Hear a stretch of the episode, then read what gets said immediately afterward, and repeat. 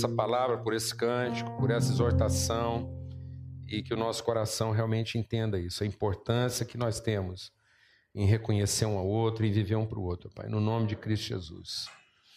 Amém. Abra sua Bíblia lá no Evangelho de João, no capítulo 15.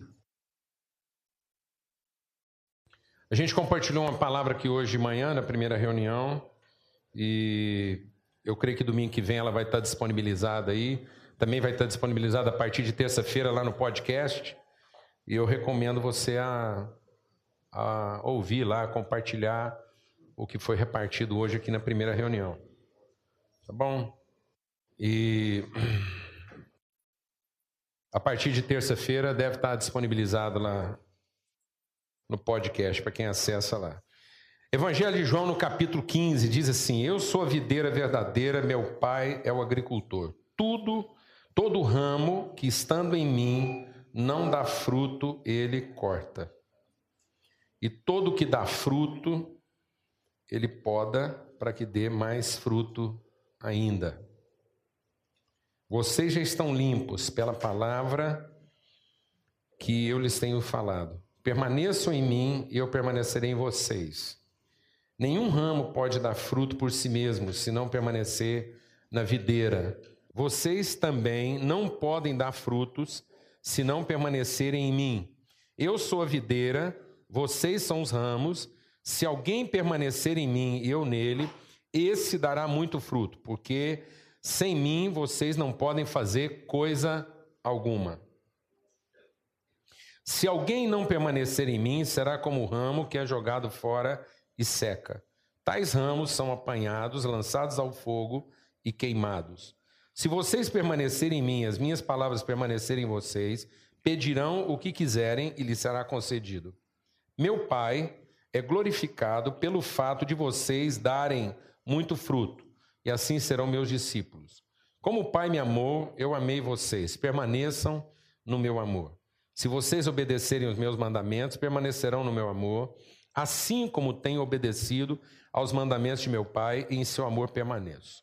Tenho-lhes dito essas palavras para que a minha alegria esteja em vocês e a alegria de vocês seja completa. O meu mandamento é esse: amem-se uns aos outros como eu vos amei. Ninguém tem maior amor do que aquele que dá a sua vida pelos seus amigos.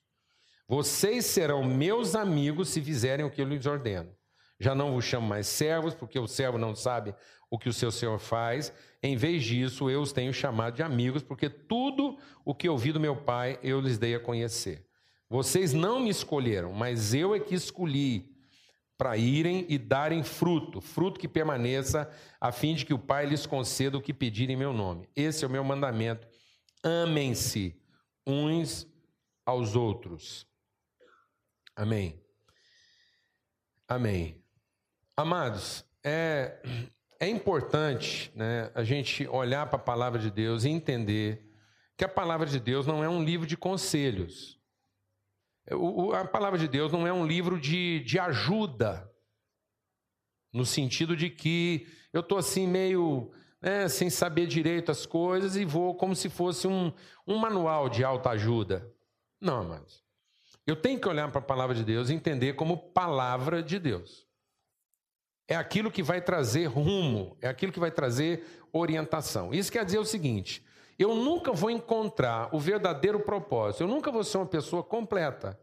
Eu nunca vou encontrar aquilo que às vezes eu estou procurando com tanta vontade, com tanto empenho, a não ser que a minha vida seja orientada de acordo com essa palavra. Isso é tão radical que Jesus diz assim: quem ouve essa palavra, mas não tem compromisso de colocá-la em prática, é como alguém que se esforça muito num processo, constrói, edifica, estabelece alguma coisa na sua vida, mas aquilo que ele consegue estabelecer não vai permanecer. Amados, é muito triste na nossa vida quando você percebe que você vai chegando um momento da sua vida, você não tem mais a energia nem a disposição de começar de novo certas coisas, e você percebe que aquilo que você construiu começa o quê? A desmontar. Começa a ser desconstruído. Então, o grande desafio da vida não é o empenho e a dedicação que a gente tem em, em, em estabelecer coisas que a gente tanto desejou e almejou. O grande segredo é saber se essas coisas estão sendo estabelecidas de forma o quê? Permanente, duradoura, segura.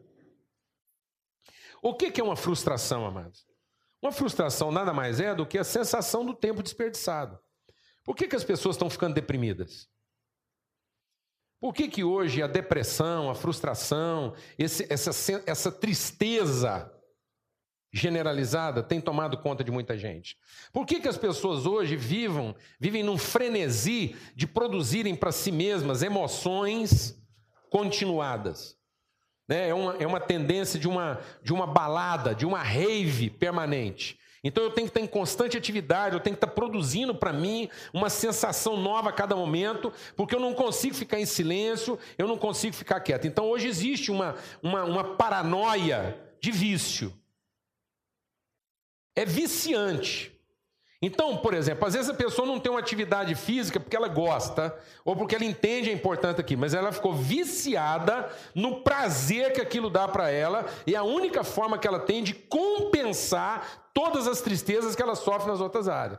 Então, para não ter que conviver com a tristeza, ela tem que. E a gente vai fazendo isso com tudo. Tudo vira vício na vida da gente. Comida vira vício, trabalho vira vício, e, é, lazer vira vício, sexo vira vício. Então tem gente hoje que não tem uma relação sexual sadia.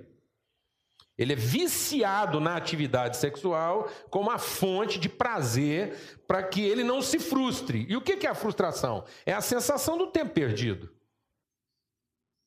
Frustração nada mais é do que você chegar numa determinada fase da sua vida e olhar para trás e você fazer a conta e ter uma contabilidade negativa. E você sabe que não consegue mais para frente recuperar o tempo que você perdeu para trás. Alguém está entendendo o que eu estou falando aqui ou não, mano? Então, esse texto aqui está dizendo que há uma proposta de Deus para que a nossa alegria seja o quê? Completa. Deus não está prometendo para nós um êxtase permanente. Deus não está prometendo para nós uma, uma satisfação permanente. Não está prometendo para nós felicidade permanente. Mas Ele está prometendo para nós uma alegria o quê? Completa. Jesus está dizendo: tudo o que eu estou dizendo para vocês, toda a palavra de Deus, é para que a alegria de Cristo esteja em nós e que a nossa alegria seja completa. Isso quer dizer o seguinte, amados, que Deus planejou pessoas que sejam plenas. Que a gente possa terminar a nossa existência humana com uma profunda sensação de plenitude, de realização. Deus não quer que ninguém chegue ao final da sua vida frustrado, porque ele não alcançou os objetivos, porque ele ficou aquém daquilo que a vida poderia ser para ele. Alguém está entendendo o que eu estou dizendo, não, mano? Isso é uma promessa de Deus. Então fica parecendo, tem hora, que a palavra de Deus veio para a vida das pessoas para tornar a vida dela mais religiosa, mais casta, mais puritana. Não, mas a palavra de Deus não é de um puritanismo religioso. A palavra de Deus não fala de uma castidade paranoica, viciante, achando que depois nós vamos poder negociar nossa castidade, nosso puritanismo com lugares mais privilegiados no céu. Isso não é mercado, isso não é barganha. Quando a palavra de Deus fala de pureza, quando a palavra de Deus fala de uma vida santa, quando a palavra de Deus fala da, da, da, da castidade, ela está falando no aspecto da nobreza, da dignidade, do entendimento, da plenitude, da possibilidade não de eu encontrar na minha vida desprazer, mas de eu encontrar na minha vida alegria completa. Então, é só pela perspectiva de uma alegria completa que eu consigo vivenciar determinado sacrifício de dificuldade. Nós acabamos de compartilhar aqui agora de manhã que a palavra de Deus diz em Hebreus que Jesus, pela alegria que estava prometida, ele conseguiu enfrentar as dificuldades que ele tinha para enfrentar. Então nós não podemos pensar na nossa vida, nem na palavra de Deus, como um livro de dificuldade, de privações, de, de nãos e nãos e nãos e nãos. Até porque a palavra de Deus diz o quê? O não não opera em nós a justiça. A lei não opera em nós a justiça. A lei opera em nós o pecado. Porque se não fosse pela negativa da lei, eu nunca teria sabido o que, que o pecado era. Então, o que, que vai operar em nós a justiça? É o conhecimento do amor de Deus. O que, que vai operar em nós a plenitude? É o amor de Deus, amados. Ninguém vai ser pleno de paixão. Nós só vamos conseguir ser pleno de amor. Por isso a palavra de Deus não nos ensina a ser pessoas apaixonadas, passionais, viscerais. Então o que, que acontece hoje? As pessoas são, elas não estão encontrando a felicidade que almejam, porque elas não conseguem manter elas mesmas pilhadas, energizadas, o suficiente para garantir essa alegria por muito tempo. Então está virando o quê? Uma paranoia viciante. A pessoa tem que sair de um ambiente de vício para outro ambiente de vício, para outro ambiente de vício. Tem gente que já viciou em viagem, porque se ele ficar na casa dele mais do que um mês e meio com a família dele, ele não aguenta. Então ele está sempre tendo que transportar a família dele para um outro ambiente. Criar uma coisa meio artificial. Alguém aqui sabe o que eu estou falando? Não. Isso é um vício. E o vício tem a ver com o quê? Com as nossas paixões, tem a ver com a nossa instabilidade. É, então, eu tenho meus vícios, você tem seus vícios, e nós precisamos saber enfrentar isso, ter, ter, ter a dignidade de enfrentar isso e dizer, Deus, eu quero ser tratado. Como é que eu vou, como é que eu vou conseguir resolver isso? E aí Jesus está dizendo, tudo que eu estou dizendo para vocês é para que a sua alegria seja o quê? Completa. O projeto de Deus é ter uma família de pessoas plenas plenitude, para que a gente vai, vai chegando no, lá, né, na, na, no fim da nossa trajetória e você possa olhar para trás e dizer assim: sabe de uma coisa? Eu vivi a vida na sua plenitude. E, e o, o, fim da minha vida não é uma surpresa, nem é um desapontamento, e nem estou aqui com aquela sensação de que eu tenho que me agarrar à existência. É, é, é isso que é, é, é você crer em Deus. Isso é, isso é fé. Porque você contemplou uma realidade espiritual, você contemplou uma condição espiritual que é real para você. Você não tem medo de fazer a transição. Alguém está entendendo o que eu estou falando? Porque eu vou te falar um negócio. A gente fala muito de fé, a gente fala muito de espiritualidade, mas nós temos medo de, de fazer essa transição. Tudo que nós estamos chamando de espiritualidade é para quê? É para manter o nosso prazer nesse mundo. Então tem gente aqui que ficou viciada em religião. Tem gente que não tem uma vida de oração, ele viciou em oração. Porque ele acha que oração é o que ele tem para negociar com Deus. Que se algum momento ele não orar daquele tanto que ele tem que orar lá, Deus vai punir ele de alguma forma. Alguém está entendendo o que eu estou falando? Isso não é plenitude, isso não é alegria. Ele não tem alegria no que ele está fazendo.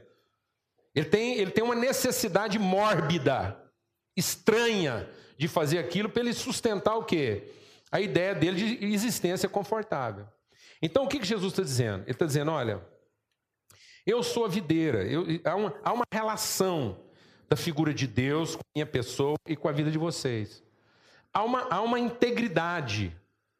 A vida de vocês não pode ser separada de quem eu sou. Você nunca vai ter vida completa enquanto a, a, a, sua relação comigo for uma relação de tangência. Nós não estamos tangentes de Jesus. Nós, a, vida, a minha vida com a vida de Jesus não é uma vida de toque. Eu, Jesus não, não, não, não me toca e eu toco Jesus. Não é tangência. Não é estar. Não é desfrutar do mesmo ambiente em que Jesus está não é desfrutar as benesses que a presença de Jesus pode trazer para mim. Não é pensar que se eu estiver navegando no mesmo barco que Jesus está navegando, esse barco não vai afundar só porque Jesus está ali. Não é achar que Jesus, por estar lá na minha casa, os demônios não vão alojar lá dentro. Aliás, eu quero te falar um negócio. Eu já quero te adiantar uma coisa. Se tinha um lugar onde é que os demônios estavam sempre em volta tentando tentar lá, era onde Jesus estava. Jesus estava, aí que os demônios apareciam mesmo. Deus levou ele lá para o deserto, ficar sozinho, quietinho. O Satanás em pessoa foi lá azucrinar. Alguém está entendendo o que eu estou falando ou não, mano? Então, cuidado, porque se você chamar Jesus para ir lá para sua casa achando que só pelo fato que ele está lá, Satanás não vai aparecer, é capaz que Satanás aloja lá. Porque não é uma tangência, não é um contato, é uma relação. Jesus diz: vocês não estão comigo, vocês estão em mim. e eu estou em vocês.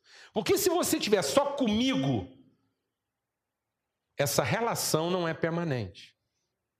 E ela vai ser a pior de todas as suas frustrações. Estar com Jesus pode ser o pior dos nossos vícios e a pior de todas as nossas frustrações. Porque eu vou, eu vou vivenciar certas benesses, mas no fim a minha alegria não será o quê? Completa, porque ela não estará em mim. A fonte do meu contentamento não vai ser fruto de uma consciência transformada. A fonte do meu contentamento vai ser fruto de uma circunstância favorável. E Jesus não está prometendo isso aqui para ninguém. Amém, amados? Então, ele está dizendo o seguinte: que a verdadeira alegria não está nas bênçãos, não é em nos abençoar mais que Deus vai tornar a nossa vida mais alegre, mas em como a consciência desse favoritismo que nós temos em Deus me prepara para uma vida de relacionamentos íntimos e profundos. De modo que eu me torne uma pessoa doadora, de modo que eu me torne uma pessoa entregue, de modo que eu me torne uma pessoa sem reserva de domínio. Nunca haverá alegria na sua vida completa enquanto você tiver áreas que você controla e domina. A plenitude da alegria está na plenitude da entrega. Para as relações, para o amor. Não há alegria onde não há amor verdadeiro. Onde você tem paixão verdadeira. Tem gente que é verdadeiramente apaixonado. Ele vive um estado de êxtase, de, de, ele tem uma entrega apaixonada, mas essa entrega é para o bem, é para o prazer, é para a sua própria satisfação. E isso nunca vai trazer alegria. Por isso ele está dizendo o seguinte: o propósito de Deus para a sua vida, o propósito de Deus para a minha vida é fruto. E quando ele está falando de fruto, ele está falando de gente. Não haverá alegria na nossa vida enquanto tudo na nossa vida não estiver voltado para as pessoas, para a vida, para a gente que a gente gera. Ninguém vai encontrar plenitude enquanto ele viver a solitude, a, a solidão de achar que as pessoas são para sua felicidade que as pessoas são para o seu consumo, para o seu prazer, para a sua satisfação, que as coisas são para o seu consumo. Então deixa Deus ministrar o seu coração. Você está perdendo seu tempo de ficar orando para Deus melhorar as pessoas à sua volta para você ser mais feliz. Enquanto a sua felicidade estiver condicionada ao fato de que Deus tem que te oferecer pessoas melhores, coisas melhores, situações melhores, que a vida tem que ser mais favorável para você, para que você finalmente seja feliz, você está fadado a terminar a sua vida em completa frustração e infelicidade. A sua vida vai se tornar uma fogueira ardente queimando coisas inúteis. Há pessoas que estão insistindo em transformar a bênção dessa vida na maior de todas as inutilidades. Não tem coisa mais inútil do que favorecer ainda mais a vida de algumas pessoas. A última coisa que elas estão precisando é de mais uma bênção, porque elas conseguem transformar toda forma de bênção numa coisa inútil. Lenha de fogueira, porque ela só olha para aquilo na perspectiva do prazer que aquilo lhe produz e na satisfação que aquilo lhe dá. Então, amado, em nome de Jesus. Ninguém precisa de mais dinheiro, ninguém precisa de mais saúde, ninguém precisa de casa maior, ninguém precisa de carro melhor, ninguém precisa de uma empresa bem-sucedida, ninguém precisa de melhores empregos, ninguém precisa de pessoas é, que, que, que sejam mais favoráveis e mais solidárias a ela para que ela seja realmente o quê? Uma pessoa plena, completa, e realizada. O que vai trazer essa plenitude na nossa vida é a forma como a gente se entrega em amar as pessoas e nos entregarmos em favor delas. É isso que ele está dizendo. O propósito de Deus para a sua vida, quando Deus nos fez e nos colocou em Cristo, é para que a gente dê fruto. E esse fruto que ele está falando é gente. Por mais que você ache isso assim paradoxo, Mas a plena alegria está em pessoas. Nós não vamos encontrar plena satisfação fora de gente, por mais que isso seja difícil para nós. Nós temos uma dificuldade muito grande com gente. E a gente não entende que a dificuldade que nós temos com gente, que vai, e a superação dessa dificuldade, é a forma como a gente está disposto a enfrentar esse sacrifício de se entregar para uma coisa que mais exige do que contempla, que vai fazer a nossa verdadeira o quê? Felicidade. A verdadeira felicidade não está em como você é reconhecido. A verdadeira felicidade não é em como você é contemplado. A verdadeira felicidade não é a satisfação dos meus anseios e desejos mais profundos. A verdadeira felicidade está em você ver o fruto final do sacrifício que você fez em favor de alguém. Você não vai encontrar nessa vida e nem no futuro nada que vai produzir mais contentamento em você do que finalmente ver que o seu sacrifício, a sua oferta espontânea, voluntária, livre, dedicada, produziu na vida de alguém o fruto que só a misericórdia, o amor e a bondade de Deus poderiam produzir. Você não vai encontrar alegria maior do que essa. Ninguém tem maior amor do que esse, do que dar a vida pelo seu amigo, e ninguém vai encontrar contentamento maior do que ver esse amor sendo materializado na vida de outra pessoa. A maior felicidade que você pode ter nessa vida não é ser profundamente amado pela sua esposa. A maior felicidade que você pode ter na sua vida é enfrentar o desafio de amá-la até o fim. Amém? A maior alegria que você pode ter na sua vida não é finalmente ser amada pelo seu marido como você gostaria. Mas a sua maior alegria estará em você ter conseguido vencer todos os seus demônios, todos os seus fantasmas, todos os seus medos, e você não cedeu à tentação de deixar de amar essa pessoa e você quis amá-la até o fim. Amém, mano? A verdadeira felicidade não está em você ter os filhos que você gostaria de ter, e principalmente aqueles que você dá conta de controlar, pensando que você vai dar para eles a qualidade de vida que você gostaria.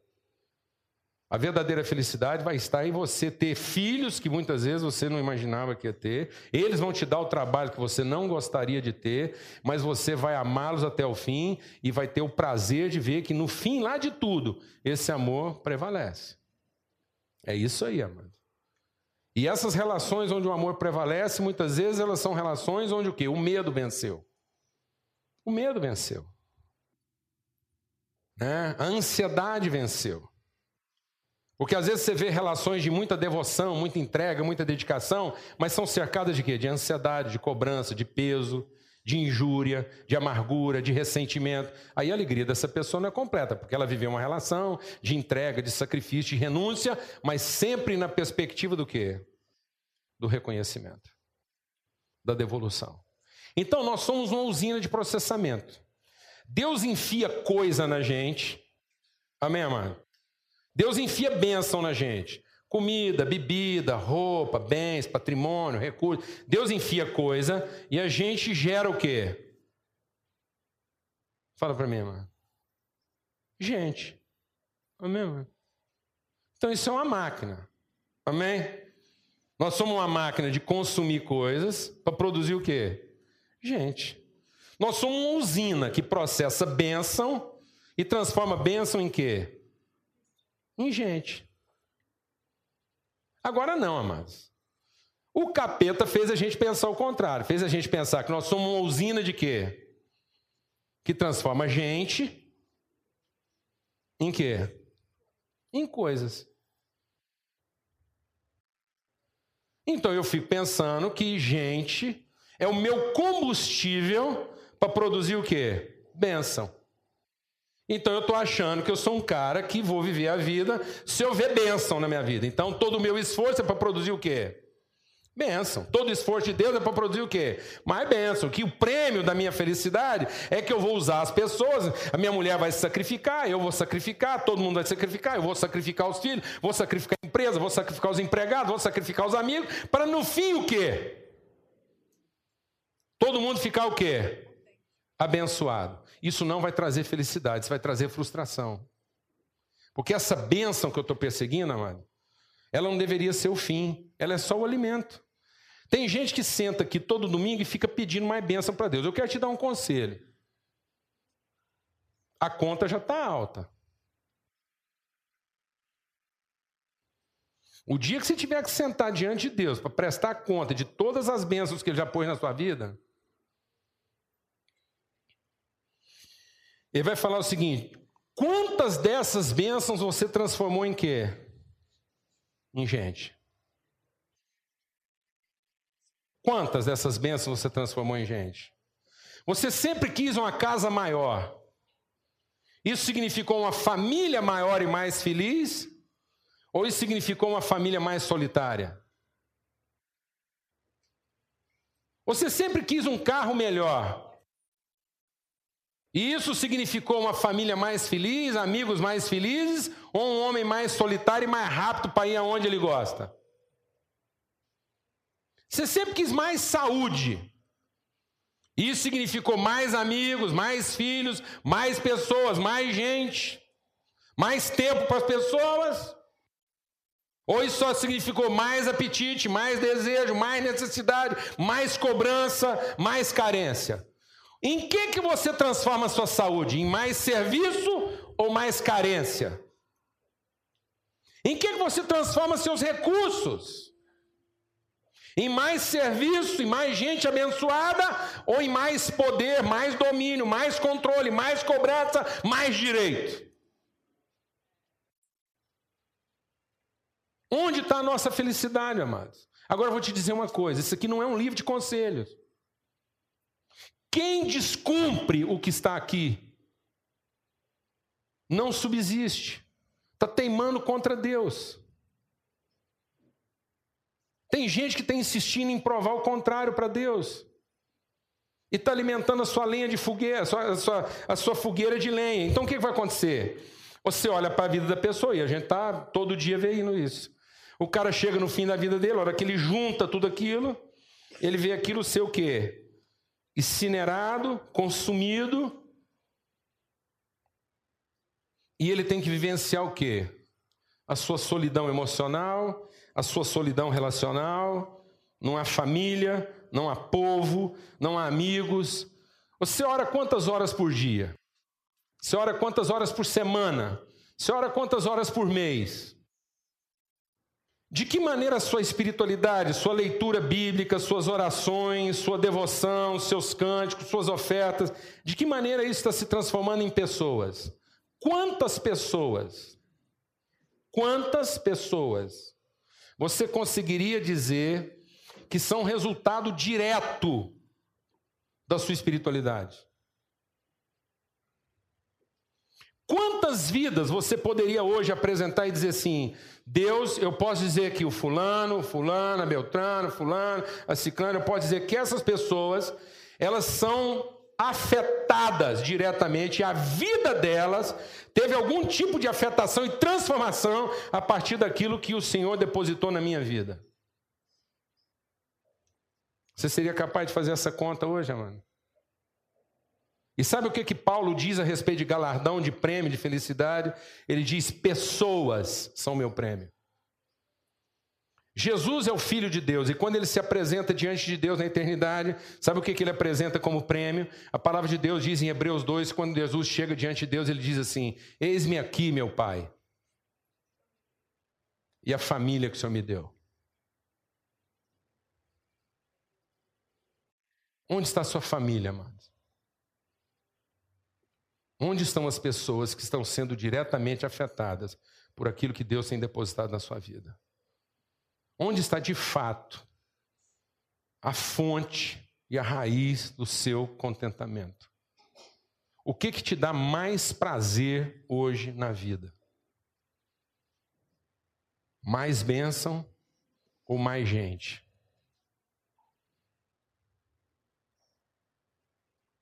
O que, que você traduz como felicidade? A quantidade de pessoas e o tempo que você gasta com elas, ou o tempo que você tem para gastar com você? Para que, que você quer ser uma pessoa bem-sucedida? Para ter tempo para gastar com os outros? Ou para ter todo o recurso para gastar consigo? O que é sinônimo de sucesso para você no fim da sua vida? É que você está cercado de pessoas e a sua vida é traduzida em pessoas? Ou a única tradução da sua existência é você mesmo? Quantas pessoas dão testemunho da sua existência? Quantas pessoas dão testemunho das bênçãos que foram depositadas em você? Quantas pessoas são diretamente afetadas por isso? Isso é tão forte, amados, que às vezes lá na empresa da gente, lá na empresa, muitas pessoas aqui são são são patrão, tem um punhado de gente trabalhando para você. E às vezes nem lá nessa condição mínima, mínima, que isso é o mínimo, isso é o óbvio olulante. Essa pessoa não tem a sensibilidade de entender que Deus só colocou ele numa condição um pouco mais privilegiada, com um pouco mais de percepção e sensibilidade, para tomar conta dos irmãos dele. Então ele não trabalha para produzir o bem daquelas pessoas. Ele nem vê aquilo como família. Aliás, ele é orientado a não ver aquilo como família. Cuidado, não trata funcionário seu como família, porque você não sabe o que, é que vai virar. Isso, mano. Continua acreditando nisso. Continua acreditando que você não pode tratar um funcionário seu como família, porque aí você não vai tratar ele como família. Você vai tratar ele como mercenário, como um mero prestador de serviço. E sabe como é que ele vai tratar você? Ele vai tratar você como um mercenário, como mero prestador de serviço. Agora, até a gente romper essa linha, até a gente cruzar isso, a gente assume muito risco. Alguém aqui está entendendo o que eu estou falando ou não? Mas até o momento em que você ama o irmão. E aí você começa a ver de fato como é que a vida dele pode ser transformada. E isso é uma atividade de risco, isso envolve, isso envolve os nossos piores pesadelos. Do que, que ele pode te roubar, do processo que ele pode te dar, do que, que ele pode levar na justiça, até que essa barreira é rompida. Uma barreira de cruz, de sangue, e lá no fim você percebe que salvou o irmão. Aí, meu irmão, no dia em que você percebe que salvou o irmão, você não tem alegria maior. Está me entendendo isso ou não? Amém, Jorge? Não foi uma transformação assim que Deus operou lá na sua vida? Foi ou não foi? Cadê o microfone aqui Jorge? Foi ou não foi, Jorge? Uma das coisas mais interessantes que eu vi numa das primeiras pregações sua foi quando você perguntou assim: você tem um funcionário que trabalha com você há muito tempo? Como é que está a vida dele hoje? Está melhor? Está pior?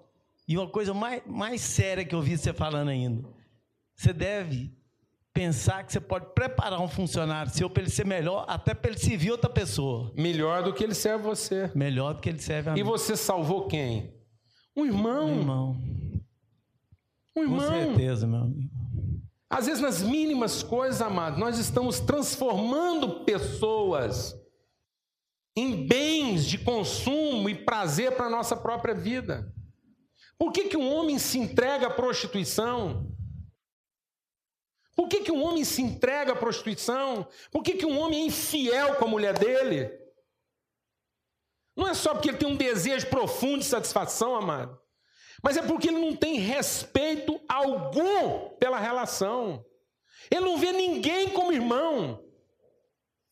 Ele só vê o próprio ventre. O Deus dele é o seu ventre. Ele não entendeu ainda o verdadeiro propósito dessa existência. Ele quer Cristo com ele, mas ele não quer Cristo nele.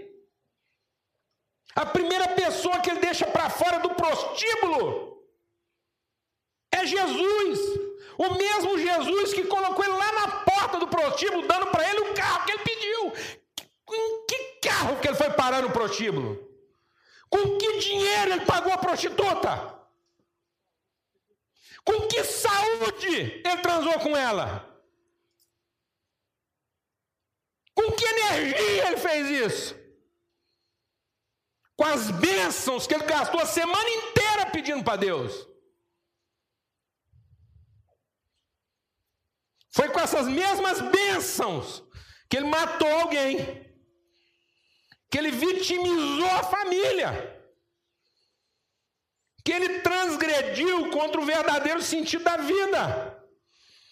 Quando ele roubou dele mesmo e da outra pessoa a possibilidade de encontrar verdadeira alegria. Ele deixou de ser um instrumento de salvação para condenar aquela pessoa ao infortúnio de ter desfrutado de bênçãos. De condenou aquela pessoa à frustração de ter sido só abençoada. Uma trans abençoada, um orgasmo abençoado, mas sem vida, porque não transformou em gente. Então quero fazer um apelo aqui essa manhã. Um apelo de conversão no nosso coração. Nós precisamos nos converter à vida. Nós precisamos nos converter à vida.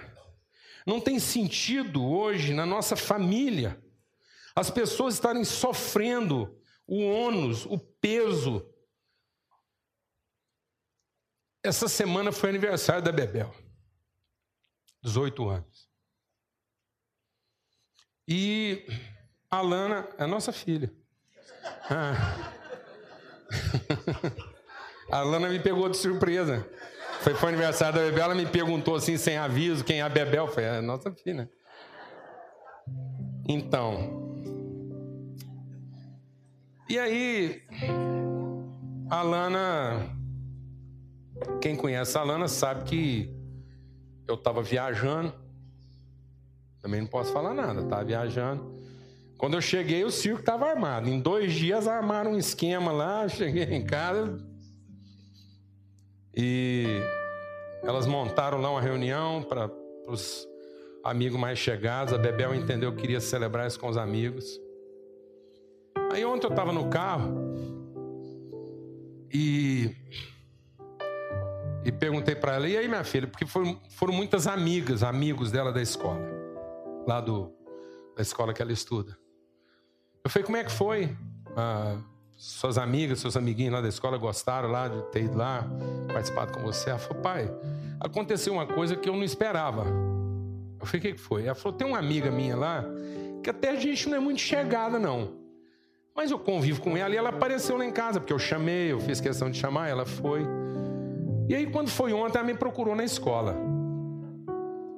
E e ela quis me contar uma coisa. Ela falou: Bebel, eu quero te contar uma coisa. Minha vida mudou lá no seu aniversário. Porque até então, todo aniversário meu eu queria passar na rua, numa balada, com os amigos, minha família pode, então eu pedia para eles me pagar um negócio em algum lugar. Eu não sabia mais o que, que era ter um aniversário em família o seu pai lá falando aquelas coisas, o seu irmão dando um testemunho, as pessoas compartilhando. Para contar para minha mãe, eu chorei, Bebel. Porque eu não sei mais o que, que é isso, não. Eu não sabia mais o que, que era celebrar alguma coisa importante em família. Amado, nós não vamos encontrar prazer maior na nossa vida do que gente. Nós estamos procurando felicidade, até em usar as pessoas. Mas não é aí que nós vamos encontrar felicidade. Felicidade não é a forma como a gente sacrifica as pessoas para ter prazer. A verdadeira alegria está em quando a gente se dispõe a sacrificar algo que é nosso, algo que custa para a gente, em favor das relações. Às vezes a gente está achando que, que se Deus nos abençoar com tudo que nós estamos pedindo, vai funcionar e não vai funcionar. Porque nós vamos usar isso para a nossa cobiça, para a nossa vaidade. Amém? É assim que nós somos. Deus nos fez assim, não vai ser diferente. Ele diz: Eu sou a videira, vocês são os ramos. Se você insistir em ter comigo uma relação de contato, Se você pedir para mim ficar aí na sua vida, te ajudando, para que, que é a chuva? Para que, que são os nutrientes? Para que, que são as bênçãos? Para que, que é o adubo? Para que, que é tudo aquilo que Deus derrama sobre a nossa vida? Para que, que são as oportunidades? Para que, que é um diploma? Para que, que é um diploma, amados? Para que, que é um diploma? Para que, que você quer tanto que o seu filho tenha um diploma na melhor faculdade? Dinheiro? Não, amado. Se o seu filho não conseguir transformar esse diploma em gente, ele vai terminar a vida dele tão ou mais frustrado que você, que ensinou ele a pensar que o diploma ia fazer ele feliz. O casamento dele vai ser tão frágil quanto pode estar sendo o seu. Você está entendendo isso, meu irmão? Em nome de Cristo Jesus. Isso não é um conselho, isso não é uma sugestão, isso é a palavra de Deus. E quem não coloca isso em prática constrói castelos sobre areia. Eles não vão ficar. Só vai ficar na nossa vida as relações que a gente constrói a partir das bênçãos que a gente recebe. Se a sua vida não está sendo transformada em gente, em relações seguras, bem-sucedidas, se não é nisso que você investe o seu tempo, então, em nome de Jesus, arrependa-se. Arrependa. Eu quero fazer um apelo aqui essa manhã, para que a gente se arrependa. Eu preciso me arrepender.